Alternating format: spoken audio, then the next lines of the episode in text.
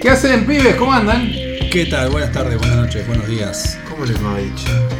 Bien, bien, bien, bien, bienvenidos a el podcast de Encerrados Afuera, el lugar donde nuestras vidas se exponen. Es el reality show, el podcast reality show más importante de Yo Latinoamérica. estoy como un hermano, ¿no? Vos estás un poco expuesto, Sí. El Me lugar parece- donde tus sueños se hacen realidad. exactamente, así que como los sueños sueños son, Atrévase a soñar, ¿no? No me acordaba de eso. bueno, Ni, después si- ni siquiera sé si era así el remate, pero era algo por el estilo. los sueños sueños son, pero aquí se hacen realidad. Eh, lo decía el amigo Berugo, donde quiera que estés Berugo, un abrazo. Ah, Falleció, ¿no? Berugo? Sí, Beruguito. Sí. Señores y señores, como decíamos, el Cerrados Afuera Podcast con una especie de resumen de lo que fue el 2010 y... No, ¿No? no, no, ¿No? seas Gil, no, no. Bueno. no. Bueno, podemos hacer un resumen igual si querés. Yo estuve haciendo un Pero resumen. no vamos a hacer resumen, ¿no? Todo No querés las, eh. mejor, las peores películas del año. ¿Querés decir algo? Pero, No, sí, yo no negativo. quiero decir. Pero de, de manera resumida, porque hay muchas cosas para hablar. Hace mucho tiempo que, ah, no, bueno. que no estamos. No, vos querés decir alguna de Pero las voy peores. a quien me dice, dice hoy, dice, yo no vi nada. Y le dijo, de puta, tres meses, para- en tres meses no viste nada. Vi, vi, pero nada, nada actual, boludo. ¿Viste Yo estoy, VIP? estoy en otra época últimamente. ¿Y qué viste? ¿Chips? ¿Eh? ¿Las calles de San Francisco? No, vi ¿qué material viste? propio porque estoy en medio de un. Estoy tapado de laburo. Pero- Material Con un, propio. con un proyecto personal. muy y- enigmático. sí, no. Muy Oh. enigmático. Muy enigmático. A la noche prendo la tele para ver algo y duro 5 o 10 minutos. Tengo muchos comienzos de series vistas, pero no, no terminé de ver nada. Y bueno, Es que- yo ya ni sé, vi, no sé, yo veo todo. Bueno, no hacemos ningún repaso. Entonces, decime qué, de qué querés hablar, Javier. No, que no, hagamos un repaso, repasemos No lo peor del año. Nadie habla de lo peor del año, todos hablan de lo mejor del año. Y siempre los recortes son caprichosos, obviamente, porque... También cuando hablamos de lo lo que peor del año vio, es caprichoso. Sí, sí, sobre todo porque Igual uno viste que, hay, cosas viste que hay que- una tendencia, siempre que también nos pasa a nosotros a veces, bueno, a veces caemos en eso, de nombrar a lo peor del año aquello que para muchos es lo mejor. Entonces como a uno no le gusta, quiere hacer peso y cae en el gesto no de decir lo, lo peor es eso que todo el mundo dice que es sí, buenísimo. sí, sí. Claro, o sea, como, como la de los eh, Cohen. Como la de los Cohen, decir, esta es la peor película del año. Bueno, ahí es raro, a mí no me gustan los Cohen, pero acá debo decir que me sorprendieron mucho y la película me, me encantó. Eh, así que este no es el caso. No, pero hay Pero- mucha gente que está votándola como lo peor del año. Y pero también, o sea, es, es- bueno, votándola como lo peor del año. Hay gente que ha dicho que era estaba entre lo peor del año. Ahora sí, es eso, es ¿Qué hacemos con de- Avengers 3 entonces? No, bueno, ¿Qué es? Eh, no, no, es- que tenés que ¿Es ver la la 4 borra? para que cierre y ah, ver si es claro, o es verdad, sí, sí. Cierto, sí. O, o la o esta este díptico que para Ah. mí van de la mano, la del Antimos, la del ciervo sagrado, el ciervo cagado, Sí, con de- la de- de, de Square, sí. la de- esas dos van de la mano. Son una mierda y caca. Son dos hermanitas. Che, Eh, ¿y Han Solo la vieron? ¿Se animaron? A mí me Sí. gustó Han Solo. Sí, ¿Está buena? Sí. ¿Sí? Está bien. Ah, Ajá. Ajá. Sí, es de, ajá. Es como un buen disco de ajá. Está bien. bueno. No, a mí me gustó. Eh. Tengo un buen recuerdo, pero. Eh. pero Salí del cine, y- salí- salí del cine y no tenés recuerdo, no me jodas. No me acuerdo, la verdad no me acuerdo, pero. ¿Qué pasaba en, en la película? Y empezás a acordarte y te acordás de. Sí, por eso te pasa. Nada, qué sé yo, es como la última de Star Wars posta que lo único que me acuerdo es que Luke ordeña un pájaro. Que es la, la cosa más espanto. vergüenza Pero ajena eso que no, he está en, visto. no está eso no está en Han Solo. No, No, no, del año la pasado. última Star Wars, Claro. por eso. La última. Pero Star tenía Wars. buenos momentos la última Star Wars. Sí, sí, la, Yo sé- la ordeñada del pájaro. Ya hablamos Dejate mucho de esto, pero yo creo que son películas que ya no nos importan. Hay que, hay que Nada, ¿qué te importa? Ya no me importa nada en la vida, ya está claro. Pero digo, hay que reconocer que son películas que ya la- cuesta reconocer que no nos importan esas películas, porque fueron importantes en el momento. Pero Sí, a mí, claro. la verdad que no me importan. Entonces la vas a ver esperando encontrarte a vos mismo de hace 40 años y no estás más ahí. Entonces Sí, decís, bueno, bueno. en- ahí, eh, ahí, ahí se ve muy claro porque hay hordas de fans quejándose por Luke no haría esto, Claro, eh, bueno. Han no diría esta línea, eh, de- y esas cosas que decir, ¿qué? o sea, los guardianes de la verdad del fanatismo. Sí. Eh, pero las cosas que no tienen fanatismo o que tienen fanatismo inverso, que es esto, la última de los Cohen. En vez de fanatismo, odiismo porque a otros les gusta. Está pasando eso con Roma, hay que decirlo. Hay gente diciendo que Roma es una de las peores películas del año. Yo Eh, puedo entender esa, esa observación. Va, No, no, no, no considero que no puede ser una de las peores películas. O sea, digo, qué que buen tiene- año, qué buen unas- año que tuviste de Bueno, vos si te- esa es la peor que A vos te encantó Roma. No, no, a mí no me encantó. A mí me gusta Roma, me parece que tiene escenas excelentes. A pero mí, la pero- verdad es que no me gusta Roma, pero mm, tengo que reconocer, bueno, lo que pasa es que reconocer lo que justamente lo que para mí está mal en esa película es raro. Reconocer la destreza de Cuarón, los encuadres, los pla- la planificación, pero La justamente fotografía. la fotografía, pero justamente es lo que para mí hace que Roma sea lo que no me gusta. Esta cosa ambiciosa, esta pretensión de anular, porque todo el mundo dice que es una película muy emocionante y a mí no me parece emocionante para nada. No, o sea, me parece una película que la- donde la emoción está muy calculada, la, la escena todo para, para mostrar, mira cómo te armo este plano secuencia de la muerte del nene, es, me da bronca, vergüenza ajena a niveles exageradísimos. Me parece una porquería esa escena. O sea, que no tiene, no, no entiendo. ¿Eso no hasta el entiendo. comienzo de la película? No, no, es un mega spoiler. Oh. Pero esa, esa escena es un papelón para mí. Mm. Y, y la están festejando. ¿Qué sé yo? Yo no entiendo nada. O si lo hace otro en una película mucho menos pretenciosa y se le escapa esa escena, todo el mundo dice que es eh, abyecto, no sé qué está viendo. Pero lo hace Cuarón con esos planos descomunales donde todo es Bueno, impactante. no, cuen- no cuentes más, igual ya con lo que dijiste está, porque puede ser cualquier cosa. Ahora, pero bueno. bueno, pero lo que digo es, para, sin, sin entrar en el terreno del spoiler absoluto, esas son las cosas que hacen que no me guste tanto la película. Pero hay otras que Pero sí, es- hay otras cosas que pero me eso parecen tiene mucho peso en la alucinantes. película. No, Todo- todas esas decisiones tienen pero mucho. Está clarísimo. No, pero no digo esa escena, sino esa decisión es repetida. El paneo en 360, eh, eh, que lo repite muchas veces dentro de la casa. ¿Para qué, boludo? ¿Qué quieres mostrarme lo grande que era la casa? Eh, eh, Pero, pero ¿por qué no? Yo no entiendo por qué no. No, pero, pero es, ese tipo, yo te digo, ¿Por qué no? no, para, yo te digo, es, eso, eso llama la atención. Sí. Entonces, que algo que es insignificante te llama la atención, es, está mal. Digo, es como, eh, yo te escupo, escupo un carozo de aceituna y le clavo un plano es- descomunal de tres minutos. ¿Y para qué? ¿Qué eso, tarado? ¿Para, eh, ¿Un mega plano del carozo de aceituna? ¿Qué me estás queriendo decir? ¿Que ese carozo de aceituna no. es importante? ¿Qué me, qué, la, eh, eh, la, eh, ¿Cómo estaba la, la disposición de los cuartos de la casa de Cuarón era importante? ¿Sabes qué? No, no es importante. Cuando ves la película te das cuenta de que no es importante. Entonces, ¿qué me estás mostrando? Pero por eso un dron De que todo lo que laburaba la sirvienta, todo, to- to- todo el trabajo que tenía la sirvienta, qué casa grande, cómo laburaba esta mina. ¿Eso me está diciendo? No Bueno, sé. pero, y de eso ver. está lleno la película, Bueno, pero- boludo. Eso, eso, todas las películas tienen eso. O sea, No, es- sí, no, todas no. las películas tienen eso. Sí, absolutamente. decís. Todas Bueno, las películas está tienen arbitrariedades. todas, esta de hecho, perdón, el cine es muchas veces una seguilla de arbitrariedades. Pero esto y hay películas que son solo arbitrariedades. Sí, y hoy está muy de moda un cine en el cual esto, ¿por qué pusiste esto y no esto otro? No, hice un documental de 74 horas donde meto esto Bueno. y, se- y te vacuno al que se tiene que sentar a ver un documental que te muestro esto como también te podría haber mostrado el otro. Bien, Entonces lo pero todo tiene arbitrario, su, perdón, su aplicación. lo arbitrario es inherente al cine cada vez más. Puede y eso ser. me parece, a mí me Pero parece, ahora estamos hablando de Roma. a mí me parece horrible. A mí me parece horrible como porque yo desgraciadamente soy Si vos sufrís, pues tenés que ver muchas. no, pero además yo soy muy clasicista y yo entiendo que me cuesta aflojar mi eh, postura con respecto a determinadas Sí. decisiones. Entonces digo, lo arbitrario es absolutamente inherente a la época. Y Roma tiene un montón de arbitrariedades que son decisiones claras de estética, de búsqueda, claro. de moral. Sí, de- bueno. que después las De compartís o no, subrayado, pero, de- pero de- de- las compartís o no y ya está. Lo que no hay que perder de vista es que esa persona que te hace un plano de 360 grados y te lo hace fumar, Te lo hace siete veces, boludo. sabe por qué lo hace. No, si no fuera, no, no digo bueno, pero, no digo bueno, pero no, no, no, bueno, a ver, Digo lo que digo que- es, lo que digo es, está haciendo algo que de última vos no estás entendiendo Puede ser, puede ser. sí, o sí. está haciendo algo que no lo logró. Ponele, en el peor de los casos de él como director. Ahora, no es una persona que hizo algo y la dejó. No, no, claro, no digo que se le escapó. Está, todo está hecho Lo que muy a es propósito. que- Es una película donde todo está hecho a propósito con intencionalidad.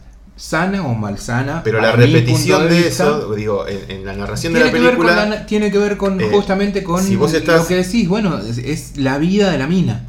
Eh, que digo, quiere, que ¿lo quiere ser o no? emotiva, que quiere ser emotiva. No, no, eso es otra cosa. Lo que es emotiva son situaciones que están ajenas a los paneos dentro de la casa. No, no hablo solamente de eso. Digo, la película quiere ser emotiva. Sí. Y la repetición de esos recursos que son majestuosos, imponentes, No, no, espectaculares. no, bien. no, son imponentes y espectaculares. Porque Sí. digo, eh, pocos filman así. Después hay que, hay que, hay que pensar, eh, ¿pocos filman así porque les parece una exageración al pedo o porque ninguno sabe filmar así? Yo creo que es No una- importa, porque creo- ninguno pretende filmar así también. Digo, Digo, ya eh, con eso está. El único que busca filmar así quizás sea él.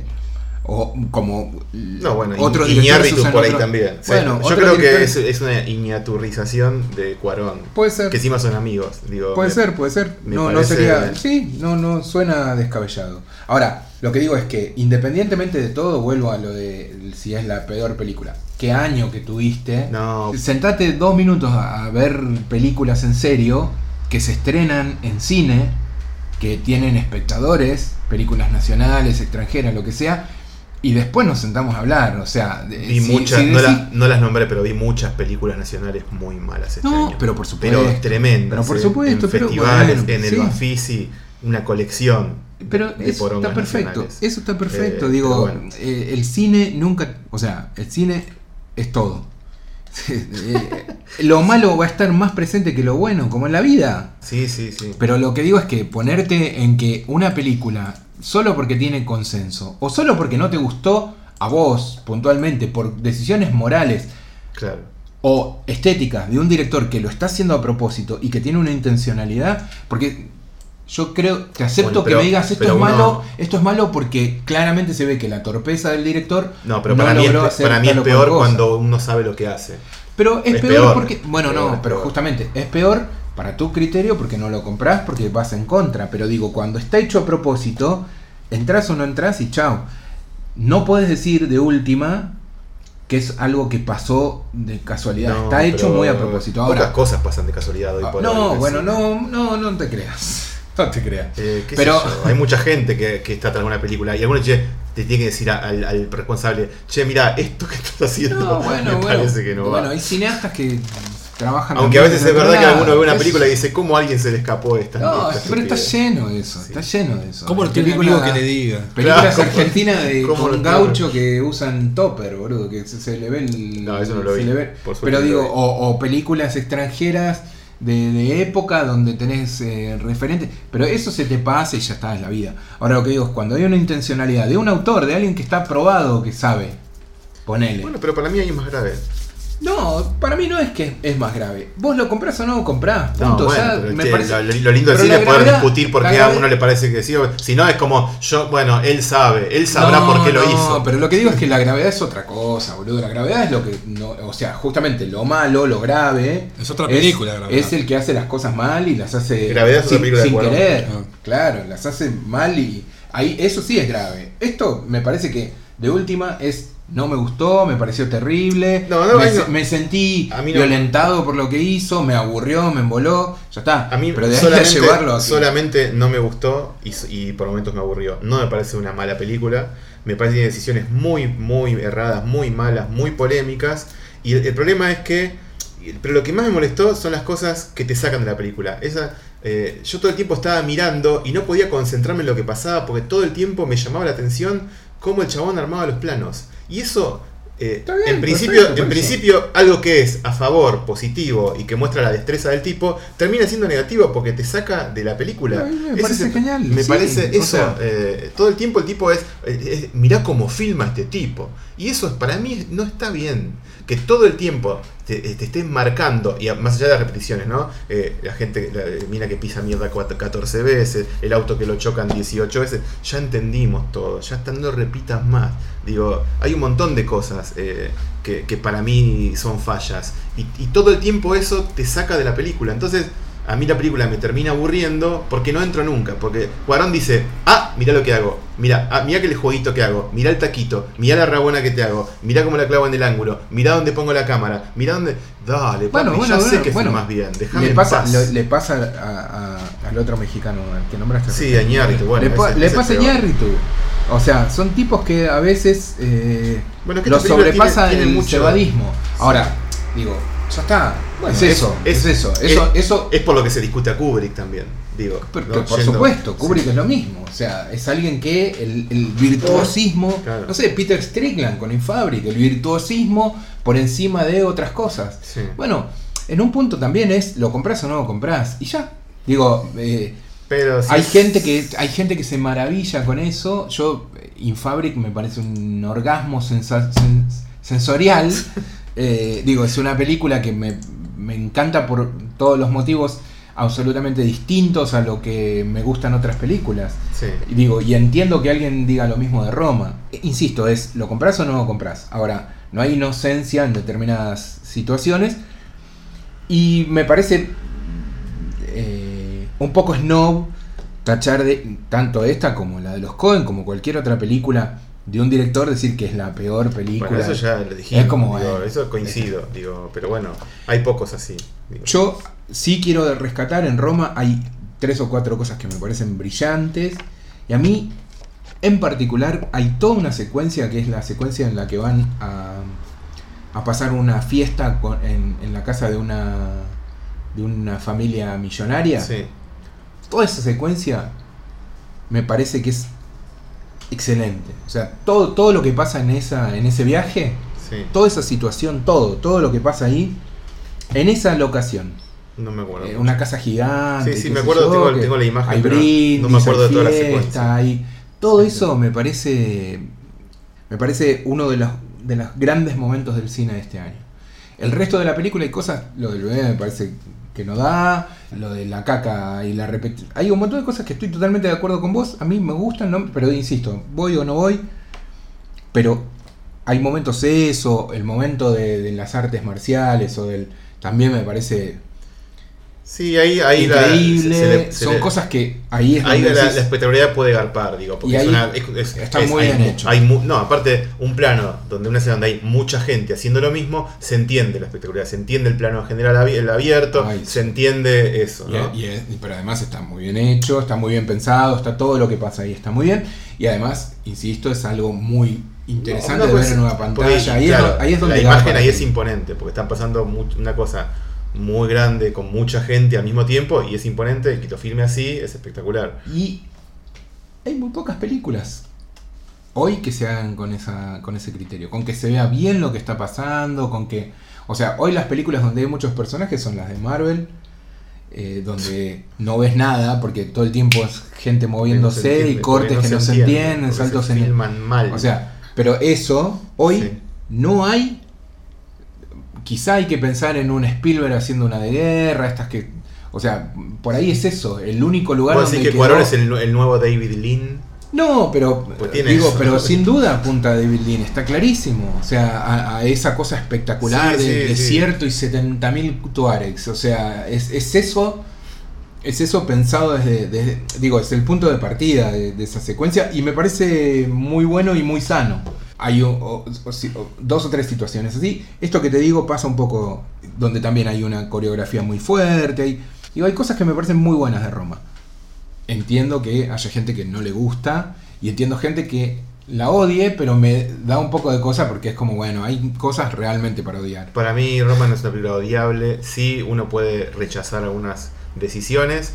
Y es una película que a mí yo no, no la pude disfrutar por todas estas cosas. Y es una película que creo que este, está pensada como para decir, miren el, miren el caramelo que les estoy haciendo. Está perfecto. Y, y yo sí, sí, pero ¿sabes qué? Me- se, me- se te, se te fue de horno. Le faltó azúcar. No, no, Le sobró. se te sobró. Le sobró claro, azúcar. sí, le pusiste Por otro lado, sí está claro que es una de las películas más notorias de este año por todo lo que acabamos de decir, a favor y en contra. A mí igual me película, ¿no? sorprende con el bombo con el que viene. Me parece que hay un laburito ahí muy importante. Ah, me, no. me llama la atención que, sea, un- que sea tan grande. No, digo. por supuesto, por supuesto. No. Pero in- independientemente de eso, yo creo, olvídate de cualquier cosa y pensás solo en la película, me parece que hay una grandeza en la película, interesante, una ambición sana o La malsana. grande belleza. esa es la- Las dos cosas, creo, sana y malsana, pero hay, hay como una búsqueda de hacer un impacto. Y de hecho Sí, están sí, haciendo sí. unos. En, ayer me contaban que yo no sabía que en, en México están haciendo una como una especie de, de revolución de exhibición. Ellos proponen, eh, danos tu sábana.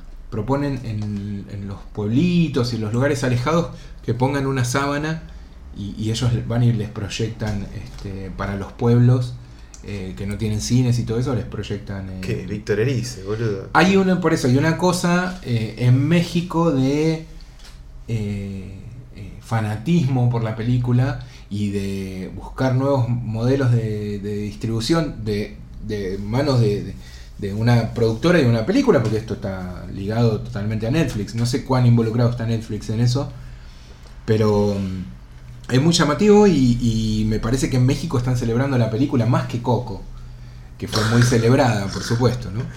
Pero claro, Coco no es una película de un mexicano como sí es Roma. Bueno, listo, me callo. Ya te hablamos Bueno. mucho de Roma. J no habló Sí, nada, sí. está aburrido. No, no, es que estaba en otra, estaba disfrutando de la aplicación de Movie. Ah, muy bien. Que, que me la Eh, bajé. mirá que, mirá que, Eh. mirá que centros que patea este Ah, chico. pero qué bien. No, porque los escuché ¿Lo robaste? discutir. No, no. Estaba disfrutando de la aplicación de arroba movie Claro. Argentina.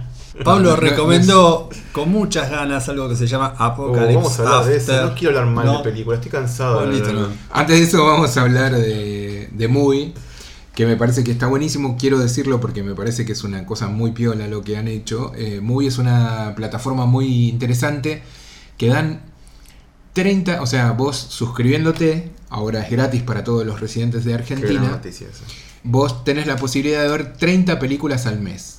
Con la modalidad, todos los días suben una y, bajan, otra. Sí. Sí. Entonces tenés 30 días para ver la película que subieron hoy. Y a medida que pasan los días, claramente eh, vas, vas perdiendo la chance de verla. No, y te dicen, para tal película te quedan tantos días para verla y demás. Claro, te van avisando y van sumando. Entonces van haciendo ciclos, van haciendo retrospectivas, van A mí pasando. lo que me gusta es que tiene como una, una como una dinámica medio de videoclub. ¿Te acordás cuando, en una época en los videoclubs, cuando se estaban medio, ya estaban en problemas y empezaban a hacer promociones? Y bueno, eh, hoy, eh, no sé, películas de tal director más baratas, películas, o sea, eso pasaba, por ejemplo, Sí, en mi barrio. dos de terror y- Dos de terror. Y Movies Sí. tiene esa medio lógica de videoclub que a mí me encanta, hacer un especial de tal director o tal director elige determinadas películas. Eso me, me gusta mucho. Y es muy en contra de- del resto de las plataformas que hay online. Tiene una curaduría, una selección de material muy ecléctica y Muy interesante porque podés ver cosas muy extremas y opuestas en, en las búsquedas y en los estilos. Sí. Y vale la pena pegarle una mirada, si no todos los días, porque no te interesa lo que van subiendo hoy, volver porque quizá lo de mañana o lo de pasado es algo que te va a gustar. De hecho, cuando sucedió esto, justo eh, se estaba yendo de cartelera eh, Donnie Darko. Sí. Pero siguen por ahí Carretera Salvaje, eh, Old Boy. Old Boy, Hay, eh, hay varias de Osang. eh, hay una retrospectiva de Eso es muy Osan. bueno, eh. Hubo una retrospectiva que ya se está muriendo de Mandico. Creo que está Repulsión de Polanski. Sí. O sea, hay fondo de catálogo, películas nuevas de 2018 y muchos estrenos también. Y también clásicos restaurados en muy buenas versiones. Eh, por lo cual es algo muy interesante y es algo para celebrar la decisión que tuvieron estos muchachos de eh, hacer que Movie sea gratuita para todos los residentes de Argentina. Díganle a la gente, Bueno, hay que decir, Cuéntenlo. Perdón, perdón, hay seis películas de Tati. Digo, eso, es- eso eso, es genial. un milagro. Por Sí. favor, no se pierdan eso. Porque es, es una belleza. Y Eh, y encima HD, digo, no. Sí. No, y, y además eso, porque lo que tiene de bueno eh, es que por ahí las viste, pero te dan ganas de volver a verlas, Sí, ¿no? O sea, las tenés ahí, las subieron hoy, bueno, si no todos los días, insisto, cada dos, Aparece tres una, días podés sí. entrar y, y- y ver eh, qué onda. Siempre va a haber algo que te interese, que eso creo que es lo... que- creo que creo que eso es el la mejor forma de hacer programación. No dejar a nadie afuera. Me parece que el ser inclusivo eh, no te saca el foco de ser selectivo. Y ahí quiero recomendar una película que está en, en Movie que puede pasar desaparecida porque no es muy conocida, que es muy linda. Es una película venezolana que se llama Pelo Malo. ¿sí? Que es muy, muy linda esa película. No me acuerdo mucho de qué va. Era un chico que era como un, un- un niño que tenía rulitos. Mucha mata, mucha mata Eh, de pelo. Sí. Y era como la típica película, de, el típico coming of age. Pero es encantadora esa película. Está era muy bien. muy y hay, linda. hay un montón de otras películas que están buenísimas. No sé, fíjate ahí qué más. No, ¿Qué hay más cosas, hay tenemos? cosas maravillosas. Eh, qué sé yo. Bueno, y otra cosa buenísima que tiene, por lo menos en la aplicación de Android, es que te puedes bajar las películas para verlas offline. Bueno, eso. Eso, siempre y cuando uno tenga espacio en su. Claro, en el teléfono. En el teléfono. Pero es genial. Sí. Lo inter- Lo interesante también es la, la posibilidad de, de ver cosas que, que uno no, no a las que no accede, ¿no? Eh, no sé, hay un, un especial de Ruth Beckerman. Yo la verdad no vi ninguna película de Ruth Beckerman. Entonces digo, ¿qué carajo es esto? Y las tengo ahí. Claro. Eh, eso es interesante.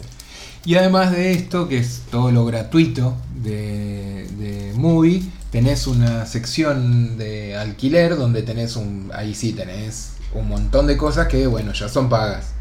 eh, que no tiene que ver con esta rotación y que podés alquilar, pero no sé, eh, Irreversible, La Pianista, ¿qué más? Eh, Sí. Stalker, Dogville, Hiroshima Mon Amour, o sea, uy, un Fassbinder del 73, Claro. An- Antonioni del 60. que son todas películas Fellini. que pasaron o que, o que van a pasar también dentro del gratuito. O sea, películas que estuvieron en algún momento en esto, que Movie lleva muchos años, por supuesto. Entonces digo, hoy si querés verla, puedes ir y pagar, creo que están 3 dólares. Claro. Con la opción también de bajártelas y todo eso. Y después hay una cosa muy interesante de Movie, que esto ya es para los más cebados, que es The Notebook, que es como el blog de, de Movie, que es fuertemente recomendable. Me parece que es uno de los, de los grandes, grandes eh, lugares de información, de, de data, de discusión de cine hoy. Hace años que se lleva adelante The Notebook y, y es un excelente correlato con la plataforma, pero sobre todo con el cine contemporáneo. Se podría hacer algo así en Movie Argentina, ¿no? ¿Movie Argentina? Movie, eh, tipo una versión argentina de este notebook. Sí, por supuesto. Bien. Dicho todo esto, de más está repetirlo, recomendamos fuertemente que se suscriban a Movie. Para hacerlo eh, tienen que ir a movie.com barra Argentina y ahí les aparecen entre las opciones redimir, se crea una cuenta, se redime y hasta diciembre del año que viene, noviembre, diciembre, no estoy seguro cuándo, pero es un año de movie gratis para Argentina, una cosa que está muy buena, que está ligada al momento difícil que estamos pasando en relación al Oscar y lo carísimo que nos cuesta estar al día en estas cuestiones. Sí. Ah, ¿Qué más? Bueno, vos no querés hablar entonces de la de Mandico. No Bueno, ya va a estar, ya va a estar offline seguro cuando salga esto, así que no nos preocupemos. Eh, a vos te gustó mucho el mediometraje de Mandico que se llama Apocalipsis After. A mí me pareció. Una mierda. Oh, Dios mío. No, me enojó mucho. Ya, ya, ya me enojé. Con los títulos. No, ya me enojé antes de grabar esto. Te dije todo lo que tenía que decirte a Ah, los te, gritos. cargaste ahí. Así que no lo voy a volver a repetir. Bueno, no vean entonces Digo, una película pretenciosa. Bueno, no, basta, no voy a, no voy a hablar más. Pero- Me enojó mucho. Una estupidez como una. No vean el Trapulp. Según Javi, si están al pedo, mírenla. No, vale no. la pena, es una locura. Y, está- y hay que verla como es. A ver esta locura y ya. Oh, Ok. Y, y dura media hora, más. Sí, media hora que si la odiaste la sacás. Ya está, es gratis. de gratis. Es gratis, vieja. Bueno, eh, ¿qué más tenemos en nuestro listado loco de cosas para Bueno, hablar hoy? eh, vimos una que teníamos pendiente, que no habíamos visto, que pasó por el cine y no la vimos en el cine. ¿Estás hablando acaso de una de las grandes películas de género de este año? Sí, exactamente. Con- ¿Cuál, cuál, fallida, cuál, fallida, con, Pero- falla, pero con discusiones importa, internas, no pero importa, que es no pura alegría Es ochentosa. pura alegría. ¿Cuál, cuál, cuál? Muy ingeniosa. ¿Cuál? ¿Cómo se llama la película? Javi, La nueva Depredador. Ah. que se llama The Predator. Depredator. Como la original. No, la otra es Predator. Ah, la Depredator. Esta es Está Predator. Eh, es hermosa la película. Es, tiene muy buen humor. No se pasa de rosca. Eh, bueno, hay que decir que el guionista es Fred Decker. ¿no? Me parece que eso es clave para Ya entender el humor del, del- Ahí de la ya, película. ya, ya está, firmamos todo. Fred Sí. Decker, que es un ídolo desconocido, por desgracia, Hizo muy poco, pero lo que hizo es maravilloso. eh, es alguien quien ojalá podamos tener en breve en nuestro país. Ah, Eh, De vacaciones, Y como que- la que tiró. y que, que es muy interesante. Él hizo dos películas que para mí son muy, muy... Dos y una fallida, ¿no? Que igual Sí. la queremos. Sí, por supuesto. La fallida es Robocop 3. Sí. No hay que decir más que eso, Robocop 3. Ya el número lo dice. Eh, Tres es el puntaje, digámoslo. Sí. De 3 sobre Ah, 10. esa es la que hicieron como 15 años después o algo así. no, no, no, no, no. O, o la hicieron en, O en bueno, los 80, 90. No, se hizo ahí. No, es más o menos- 92, 93. Sí, no, no, Ah, no tanto bueno, después. Sí. Eh, pero es muy mala. Eh, y eh, antes de eso hizo dos genialidades absolutas. Una, eh, El terror llama a su puerta o Night of Night the of sí. Y la otra The Monster Squad, el escuadrón de los muertos, de los monstruos, de la cual Stranger Things está en deuda, que sería una película para ponerla en algún lado eh, relacionada a los universos civiles de Joe Dante, Claro. Spielberg y todo eso, pero con bajo presupuesto Sí, y mucho mu- amor, Mucho, amor. sí. Las dos películas son muy recomendables. Y Decker estuvo yendo y viniendo, haciendo alguna cosita por ahí, pero volvió ahora porque el director de, de Predator es su amor cómplice y todo. eh, Shane Black. Shane Black. Shane, Shane, ni una película mala, Black. Ah, claro, bueno, ¿tenés ahí la filmografía de Shane Black, por Y, eh, favor? arrancó con Iron Man 3, que, Ah. que para mí es genial. Y la anterior, boludo, la anterior a esta, dos tipos, ¿cómo se llamaba? Que es espectacular. ¿Te acordás? Eh, dos tipos peligrosos. Eh, The Nice Guys. Esa película es increíble. Una genialidad total. Y anterior, no, la primera película de él es Entre Besos y Tiros. Kiss Kiss Bang Bang, que es alucinante, con, con Iron Man, con Robert Downey Jr., Sí. que es buenísima. Eh, Shane Black y eh, su eh, cómplice, Sí. eh, Fred Decker, trabajan en guion juntos hace mucho tiempo. eh, se, se lanzó a la dirección Black con mucho éxito y ahora volvieron, hicieron The Predator, que fue muy discutida, que tuvo muchas eh, diferencias con, con, la, con la compañía productora y de hecho ellos tuvieron. De hecho, el corte es de los productores y no de ellos. Ellos medio están. Eh, enojados y molestos porque les sacaron cosas, porque les cambiaron mucho. hay un momento. Hay ah, algunas hay, elipsis eh, muy sospechosas. Sí, tiene uno- unos, unos fallos que a mí igual a mí me resultaron simpáticos. Pero lo que se pone un poco. se- eh, la película es un poco larga, para mi gusto. Y en- cuando llega al tres cuartos de película, ahí se empantana. En el- cuando empiezan como a tirotearse, toda la escena de acción, ahí a mí se me empantana todo. Pero hasta ahí, la primera hora, hora 10, para mí es un disfrute espectacular. Eh, y tiene un ritmo. Y, y es un ritmo que avanza a partir de, de cuestiones de guion muy simpáticas. Y tiene. hay muy buenas decisiones, de muy buen humor.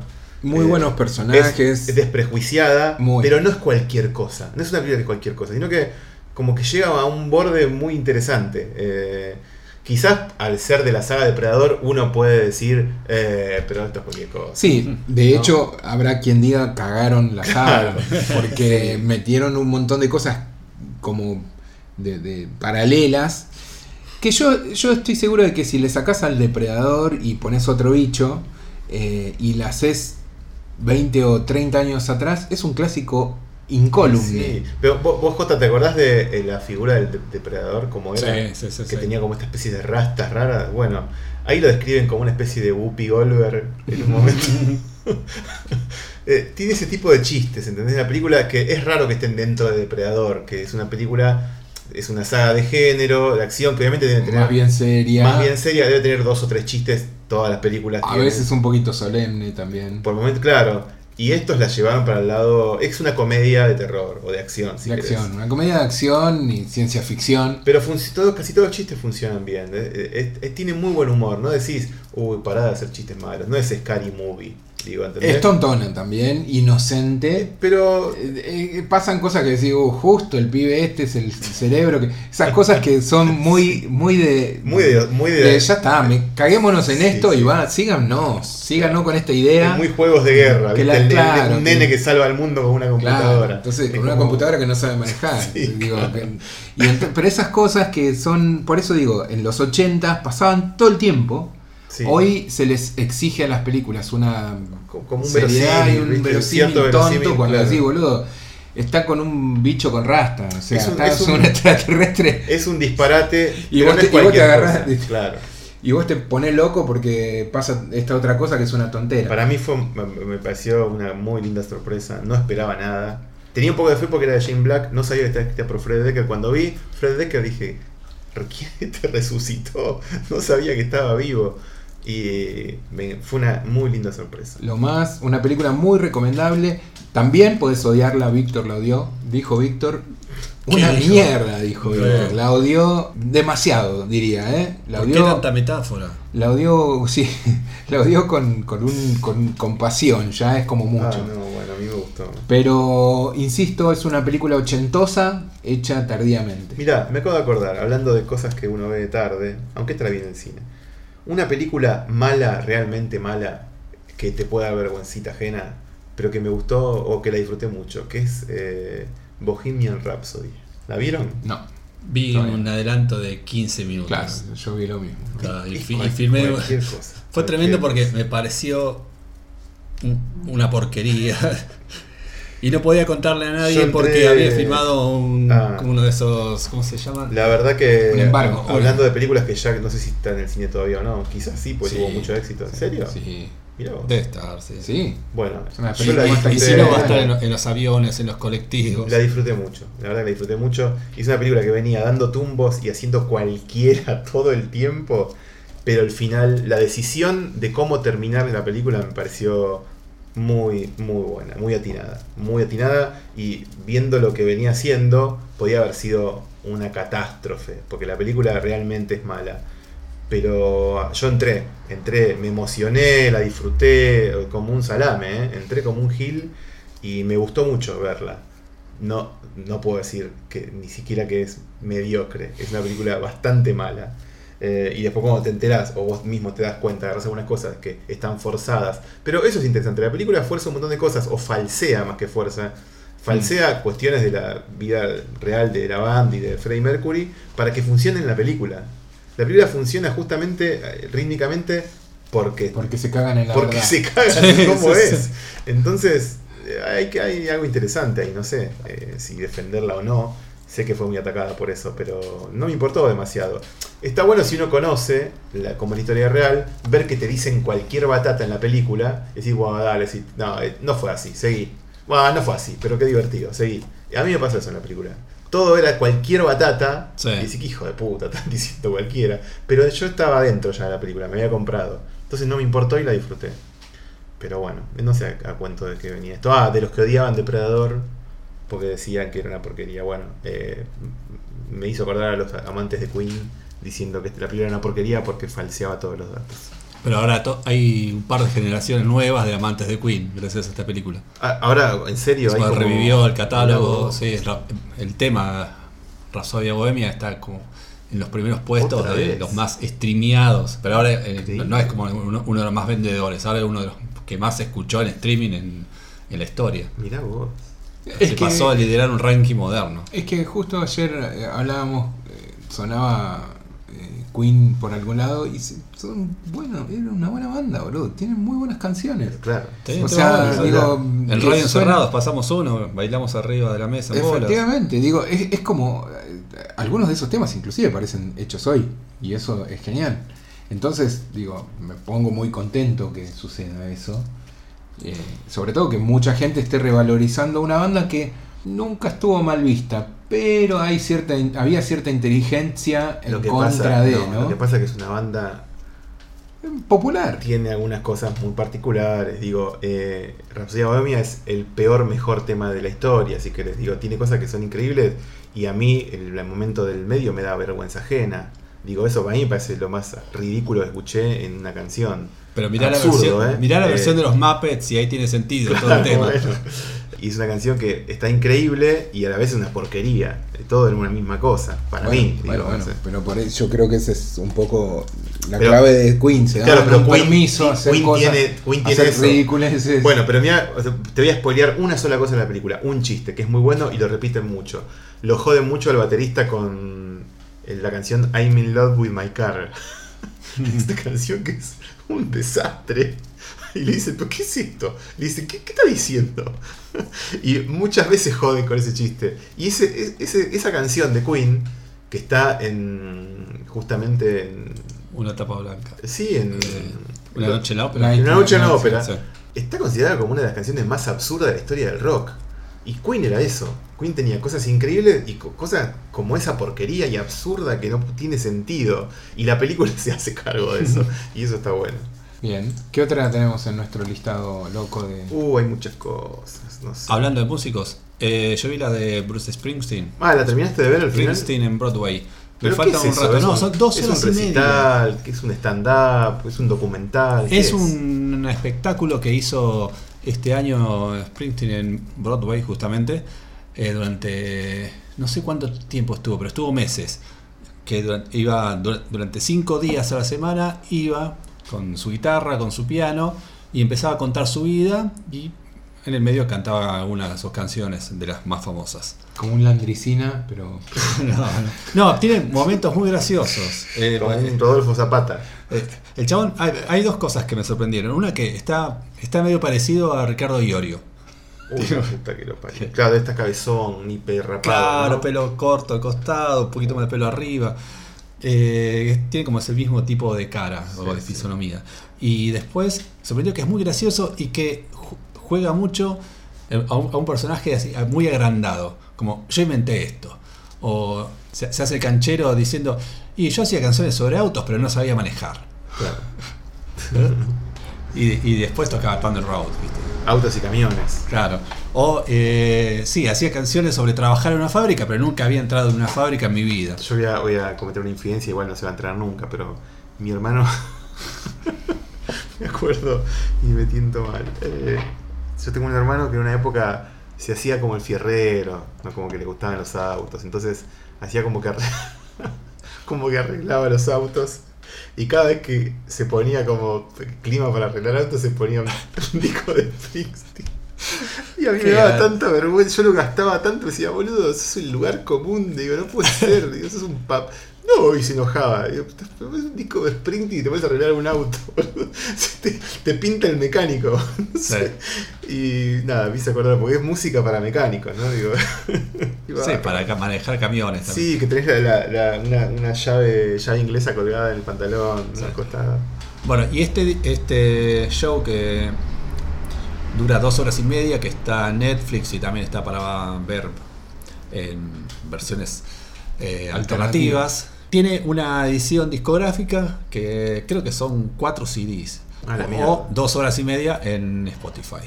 Che, perdón, una cosa que. Y, bueno, y, y es muy Ah, agradable de escuchar eh, si vas eh, si vas en, en auto colectivo. no, es- en la ruta. Claro, y si sabes inglés, tiene una manera de contar a Springsteen que, que es muy llevadera que, y te, te mete adentro de, de su historia de una manera muy simple. Y después, bueno, si querés, en, Netflix está subtitulado. así que- Claro, sí. Y que tienen todos los hits. No, no están todos. Hay un par de no hits que, que, que están muy bien, que son como rescates. Pero después sí, está Thunder Road en una, una versión un poco diferente a la grabada. eh, Hay una versión muy linda de Bonnie Prince Billy de Sandra Rose. Que Ah, se no recomiendo. Sí, hermosa. Y después está, por ejemplo, eh, Dancing in the Dark, una versión también un poco cambiada que está muy bien. Y My, My Hometown también es entre las más conocidas. ¿Recomendás?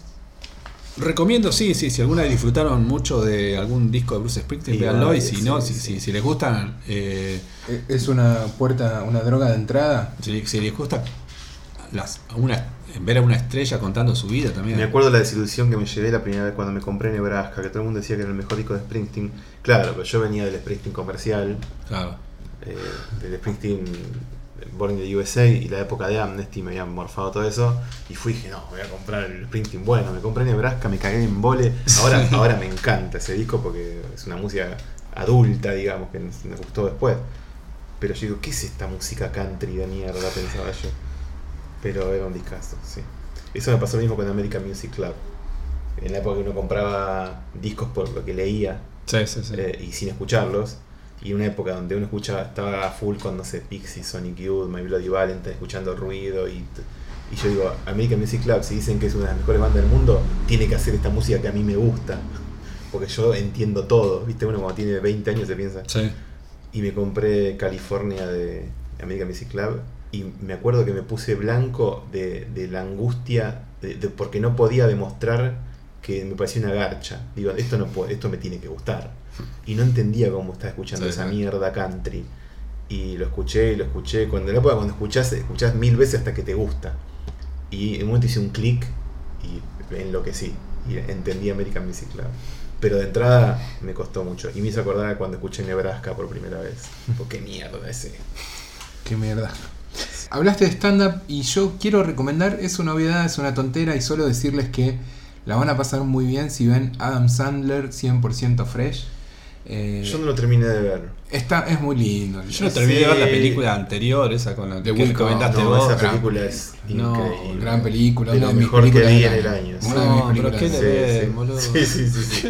No, para mí esa película es, es un- el clásico que no va a ser nunca. Esa película es un clásico. Es la mejor ser. película de Netflix ya, hecha por Netflix, en Ah, serio, sí. 100% producida por Netflix. No, ¿Mejor que Roma? No es 100% producida por Netflix. The Week Off. Se The llama. Week Off, sí, sí. Sí.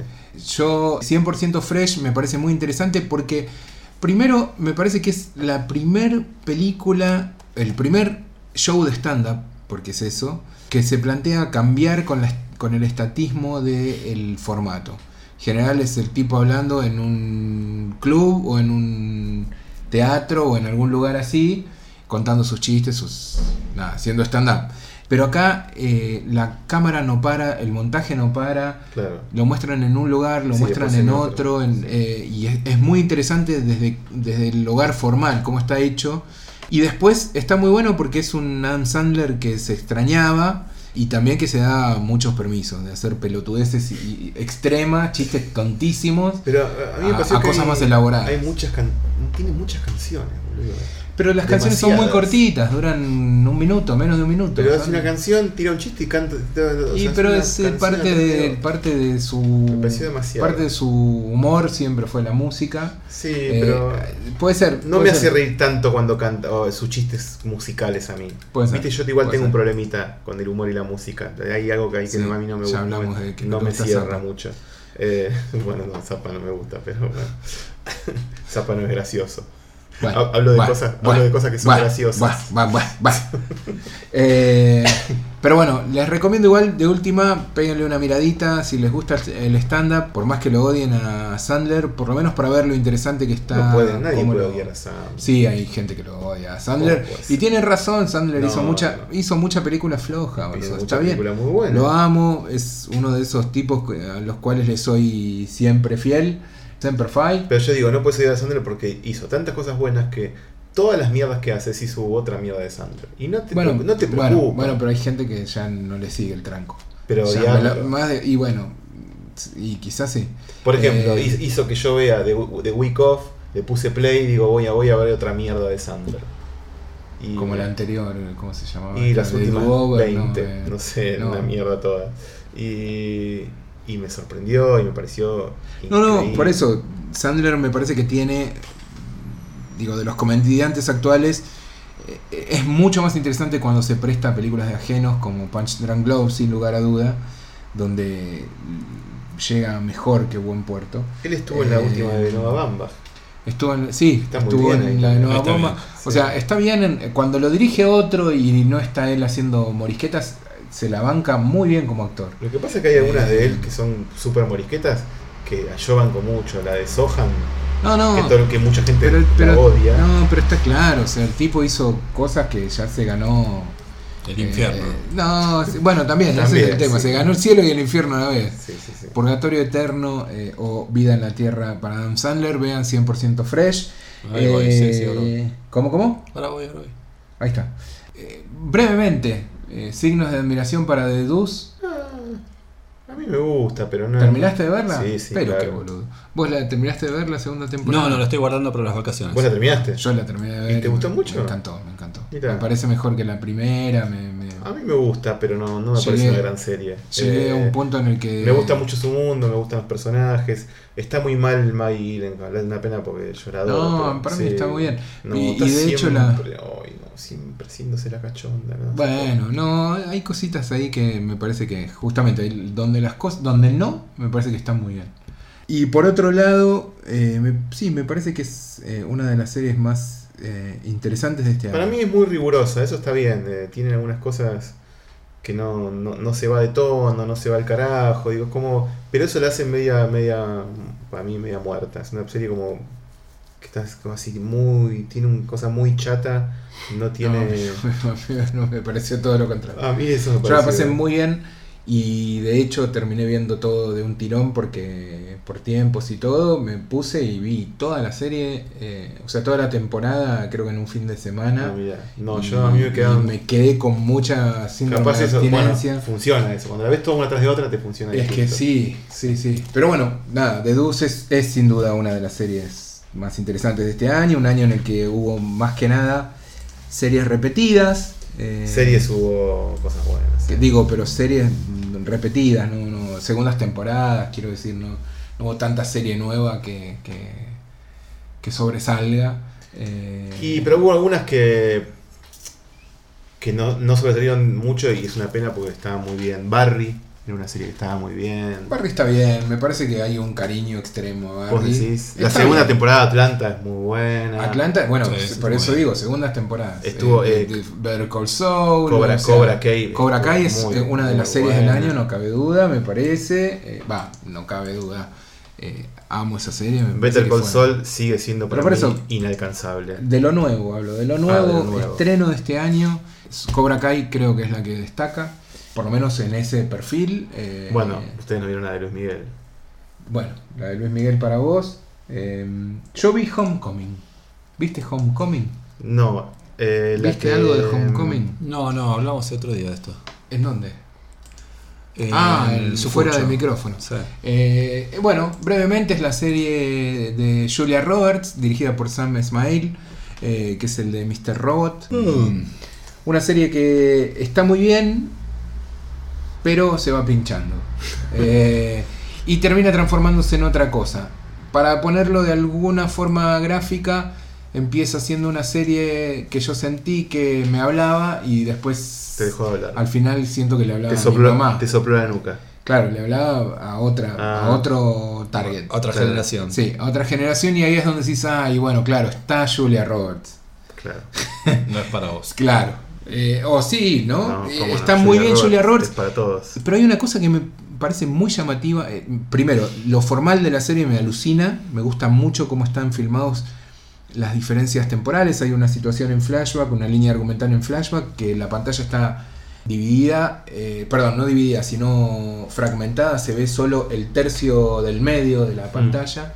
Y, y lo usa dramáticamente de una forma muy interesante. Creo que es lo más rescatable de Me lo hiciste formal. acordar. ¿En Está qué muy bien anda- en qué filmada. está? Y, perdón, y lo que me pareció muy llamativo de la serie es lo expuesta que está Julia Roberts. Con su edad, con su estar desprolija, el personaje de ella es está como con, con este, villitas, se come unos primeros planos sin maquillaje muy, muy duros y se los banca estoicamente. Amo a Julia Roberts, cada vez más. O sea, bueno. la edad madura eh, le sienta mejor que la juventud. Debo decirlo. No. Homecoming, por otro lado, es eso. Está muy bien, después se transforma en otra cosa que habrá detractores y habrá quienes la amen. Eh, amén. Bueno, Uh, yo vi muchas películas que me gustaron, pero que ustedes no vieron, entonces no. y pero comentaras igual. No, hace hace one-liners.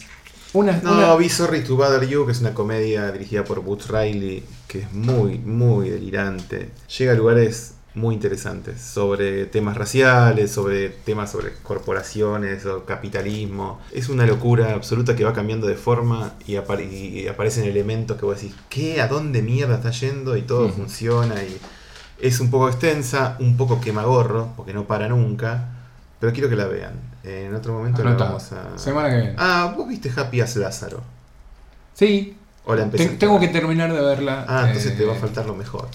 Vi hasta la mitad, me, me gusta, me gusta el clima, me gusta hacia dónde parece que va. Pero me gustaría Eh, que la vea. Es la nueva película de Alice Rohrwacher. Sí, Eh, que había hecho Les Les Meraviglies, Exactamente, que era una película hermosa. una peli que estuvo en Mar del Plata Sí. eh, con ella. Ella estuvo. Las Maravillas, se, se estrenó acá. Y esta película fue la película en el Festival de Cannes. Ah, sí, funcionó es- muy bien. Es una, y fue, la crítica la amó, la adoró. eh, se discutió mucho porque no se llevó los premios que se tenía que llevar. Y es la película, eh, una de las películas fuertes que tenía este año Netflix. Eh, la estrenó hace muy poquito, así que vale la pena pegar Para mí es una maravilla eh, y eh, es muy linda, arranca muy bien y después se va poniendo cada vez más, más potente, pasan cosas increíbles, inspiradísimas, me parece es Alice es una mujer, ¿no? O es un hombre, Alice Ross- Rohrwacher. Es una Aliche. Aliche. Es una mujer tiene, llega a unos momentos de inspiración con esta película que se agradecen. Y muy emocionante, muy emocionante. Y el protagonista es increíble lo que hace. Así que te recomiendo, Paul, que la termines de ver, porque lo mejor está por venir. The Best Yet Come. Wow. ¿Cómo se llama? Happy as Happy Lázaro. as Lázaro. O Bueno. en italiano Lazzaro Lázaro Felice. Felice. Bueno, Está en Netflix. ¿Qué más? A ¿Qué, ver qué tiene ahí para nosotros? Oh, no La de sé. los Cohen también la recomendás, está en Netflix. A mí me gusta mucho. Es una bueno, si recomendarla, son pero. seis, es una compilado con seis historias. Eh, obviamente despareja porque hay cosas que te pueden gustar más que otras, ca- cambios de tono. Arranca Sí. con una muy. eh, la, la- de los, ¿Vos la viste, Paul? De las seis historias, la, la que es muy Cohen farsesca y burlona, todos esos Cohen que a uno, algunos aman y otros odian, es la primera historia. Pero es tan graciosa que a mí esa- ese tono de que los Cohen no me gusta y acá me pudo porque me reí mucho. es clásico Cohen. Muy y la de. Tom Waits también es. La que Muy está protagonizada por Tom Waits es increíble. Y hay una que es amarguísima e increíble también, protagonizada por Liam Neeson. Sí. Tiene un final que vos decís, ¿qué? A la mierda. O sea, para mí tiene una libertad la película que los Cohen, con todo su despilfarro de locura, no llegan a estos lugares de libertad. O sea, decir, Mm. ¿sabes qué? Vos te parece que yo soy el que, ah, el que controlo todo. Mira, te tiro esta por este, te, te manejo este tono, te manejo. te- te, y te dejo ahí y pasamos a otra cosa. Y vos decís, ¿qué? Eh, no sé por qué odian tanto esta película. La verdad, eh, vi esto que vos decís, Pablo, que gente que le parece una porquería. No puedo entender, porque tiene llega a lugares muy buenos. ¿Qué te puedo decir? No sé, ¿qué más podés decir? ¿Qué otra peli tenés en ese listado loco que hicimos? Grade. Bien, habla de 8 Grade. No, vos la viste también. Sí, me, me gusta, me parece que es una película muy interesante, muy simpática. eh, no me- una típica coming of age de una chica que acaba de Sí, terminar el yo secundario. odio, dejemos de robar con el término es- Camino of Age, no. que me parece una esnoviada No total. es Sí, es una manera no, de ya sé, un ya sé, ya sé, sí, pero... ¿Qué cree que le haga? Ah, bueno. ¿No es eso? Eh, sí, sí, está bien. Una Eh, película college, Es una estudiantina. una estudiantina de una chica que es eh, poco agraciada, aunque es muy linda, pero no su cuerpo no corresponde a los cánones de belleza que obviamente están en los colegios secundarios o de facultades norteamericanos, donde todo el mundo quiere ser popular y las chicas son rubias y flacas y hermosas y provocativas. Y esta es una eh, rechonchita que está todo el tiempo encorvada, que no le gusta su cuerpo, que, es- que se pone muy nerviosa, que no sabe socializar, que le tiene miedo a... que fantasea con ser que fantasea con ser popular, popular, o conocida o tener amigos. y tiene muchos problemas y la película bueno cuenta su, su mundo y su historia intentando superar esos traumas y, y- Y lo interesante es que busca eh, esa, la perspectiva, digamos, está contada a partir de ella eh, y es un mundo tortuoso.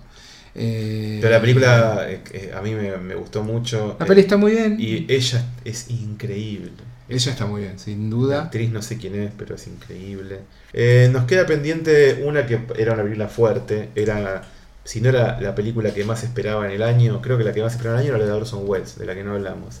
Pero en segundo lugar estaba Under the Silver Lake, Todavía no vi ninguna de las de dos. David Robert Mitchell. Yo vi las dos, eh, así que vamos a hablar la próxima, porque Perfecto. son películas de las que, las que hay que... De las que hay que hablar. Sí, sí, sí. Bueno, Bueno. si les parece, dejamos acá en suspenso todo. Dale, en suspenso. Hasta la próxima, amigos. Ay, Muchas gracias. Bueno, Adiós. que descansen. Eh, que sea un buen año, ¿no? Eso, felicidades. Con que sea un 1% mejor que este. No, un No, 1 no, no. por favor. No, no, un poco mejor. Pi- Pidamos Sí. un 50%. Un no sé. 50, sí. no, uf. seamos ambiciosos, pidamos, pidamos que sea bueno. Ya está. Por favor, que sea. Que sea bueno. aceptable. Que sea aceptable. Con eso estamos. Negociamos aceptable. Gracias. Adiós. Chao.